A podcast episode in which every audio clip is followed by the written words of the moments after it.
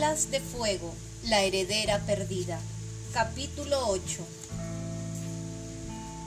Una enemiga, anemóniga, anémona. A Tsunami le costó unos momentos comprender lo que Abisal había dicho. Notaba un cosquilleo en la piel y no paraba de pensar en, en qué había oído una enemiga, una enemiga, hasta que la palabra correcta se abrió paso a su subconsciente. Anémona, la hermana de Tsunami, otra heredera al trono. Y pensar que hacía unos segundos creía ser la única heredera de la reina coral. Era demasiado bueno para ser verdad, al parecer. Ya no podía estar segura de que algún día acabaría heredando el reino. Oh, oh, murmuró Gloria, dándole voz a los pensamientos de Tsunami. Parece ser que te ha salido una competidora. Puede que, después de todo, no estés destinada a ser la reina. Tsunami se revolvió hacia Nocturno, con las agallas a punto de estallar. Dijiste que era la única, le gritó.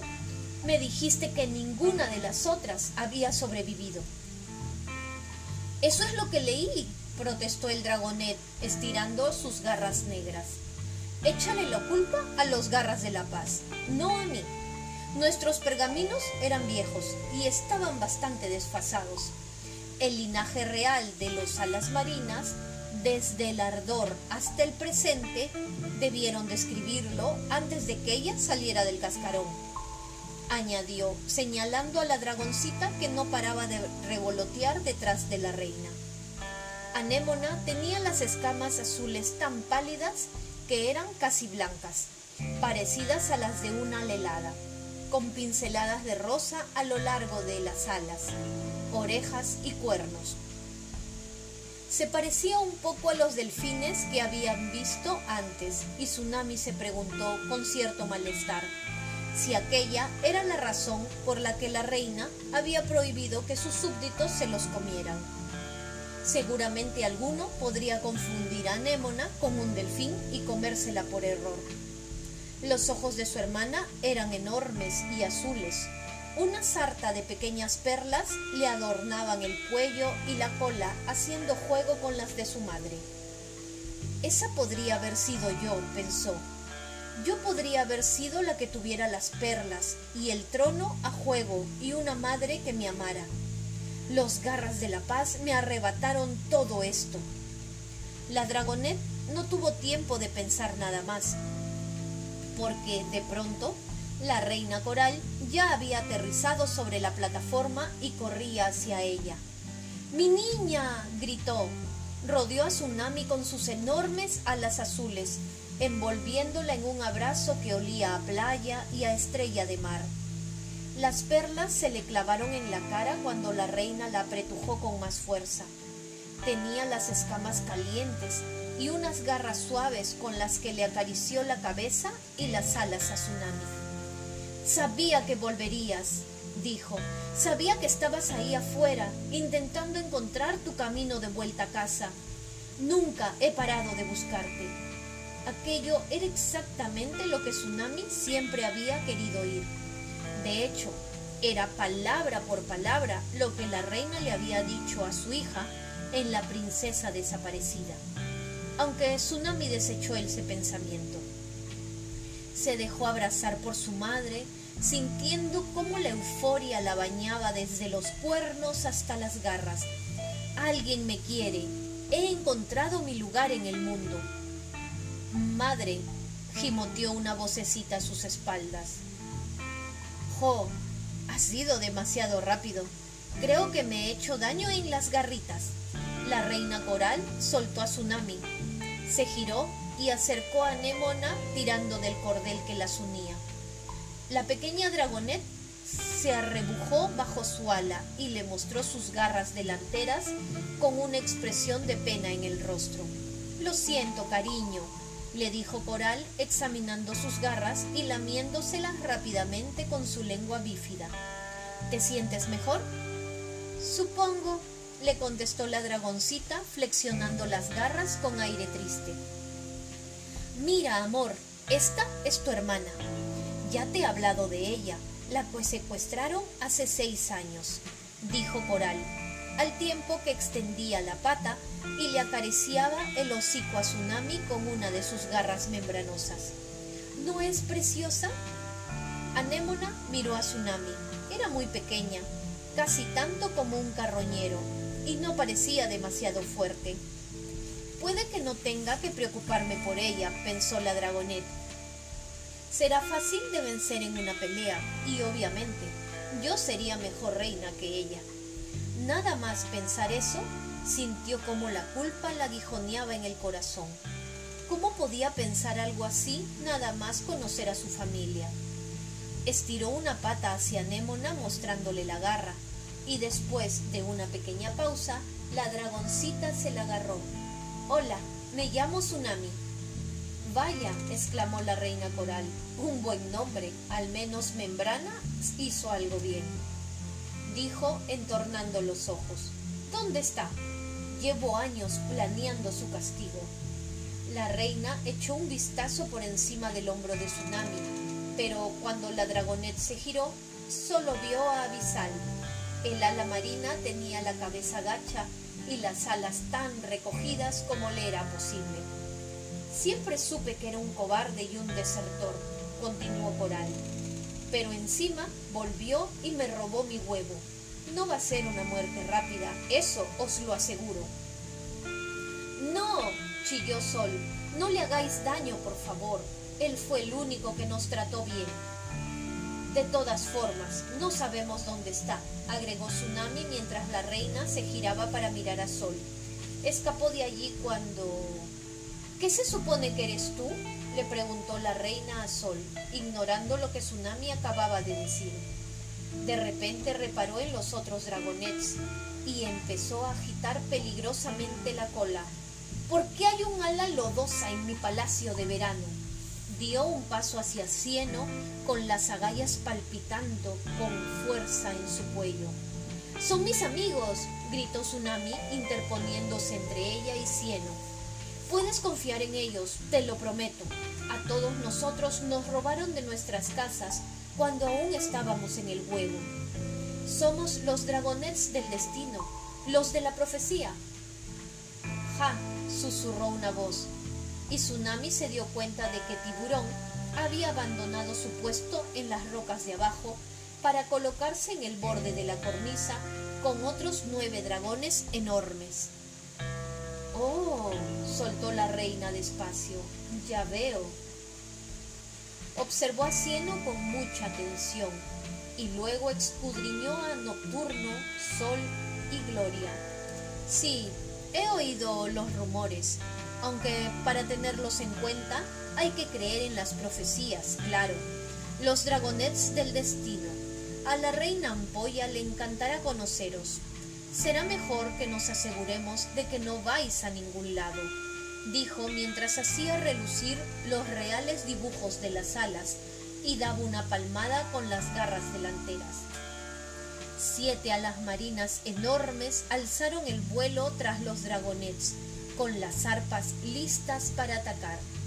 Poned a esos cuatro en la cueva de Ampolla, les ordenó la reina, y aseguraos de que hay un guardia en la puerta las veinticuatro horas, para que no puedan salir de allí. ¿Qué? gritó Sol indignada. Si hemos venido aquí para estar a salvo, no para volver a ser prisioneros. La ala arenosa gritó de terror cuando un guardia la alzó en el aire. Nocturno la miró fijamente con las garras medio extendidas, paralizado de terror. A mí nadie me toca, le espetó Gloria a un ala marina que se dirigía hacia ella. Unas nubes negras se le empezaron a formar en las escamas. No le hagáis daño, Sol. ¡Ay! Cieno, gritando de dolor cuando tres alas marinas aterrizaron sobre su espalda y lo arrojaron al suelo. ¡Ay! ¡Ay! Uno de ellos empezó a envolverle las alas, las garras y el hocico, con cuerdas hechas de algas. ¡Esperad! pidió Tsunami. Unió las garras por delante de la cabeza en un gesto de súplica.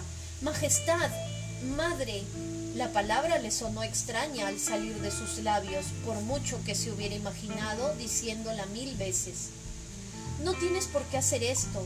Son mis amigos y los he traído hasta aquí para que pudieras protegernos. Te juro que son de fiar.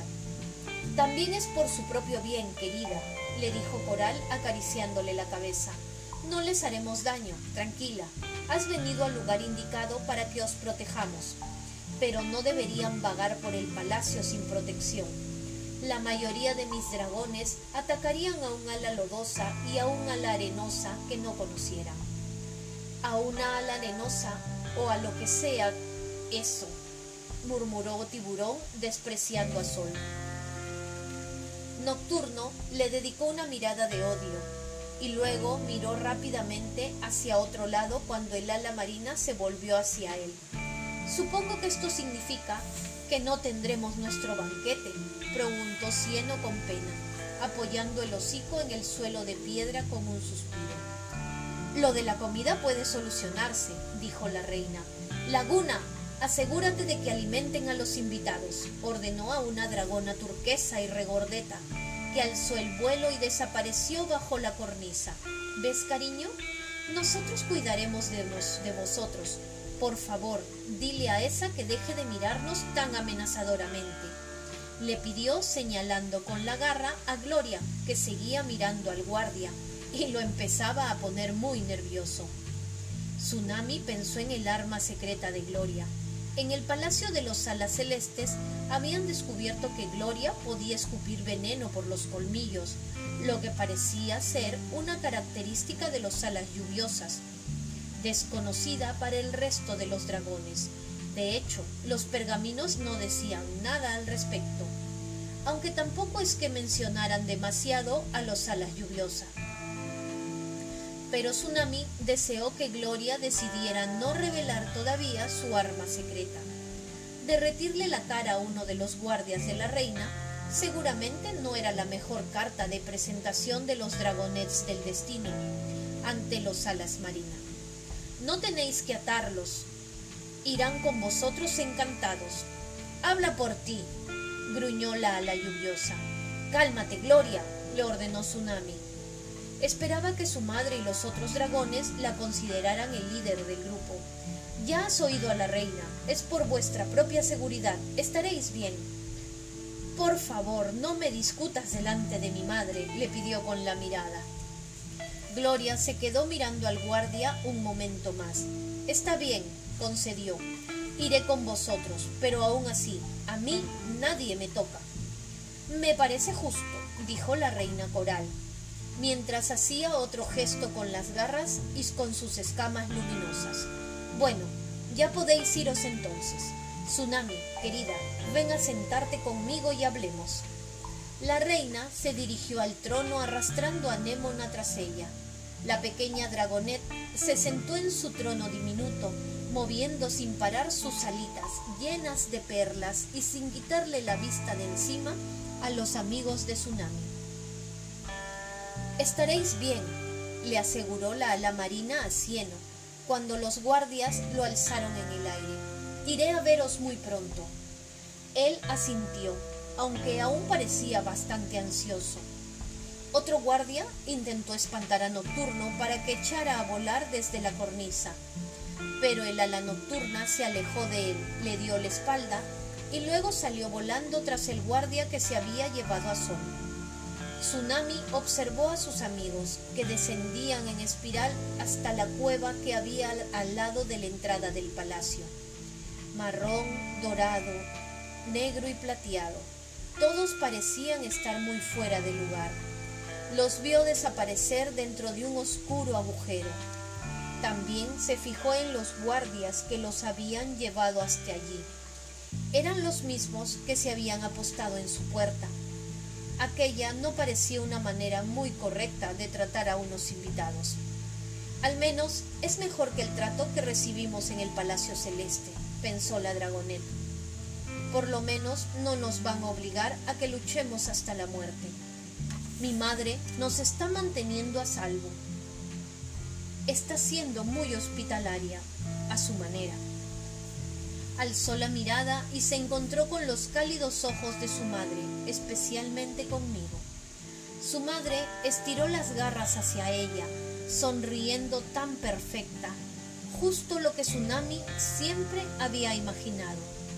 Sus amigos estarían bien, Tsunami lo sabía. Ahora estaban en el palacio de los alas marinas. Estaba en casa con su familia. Aquel era su sueño hecho realidad. No hay nada de lo que preocuparse, nada en absoluto.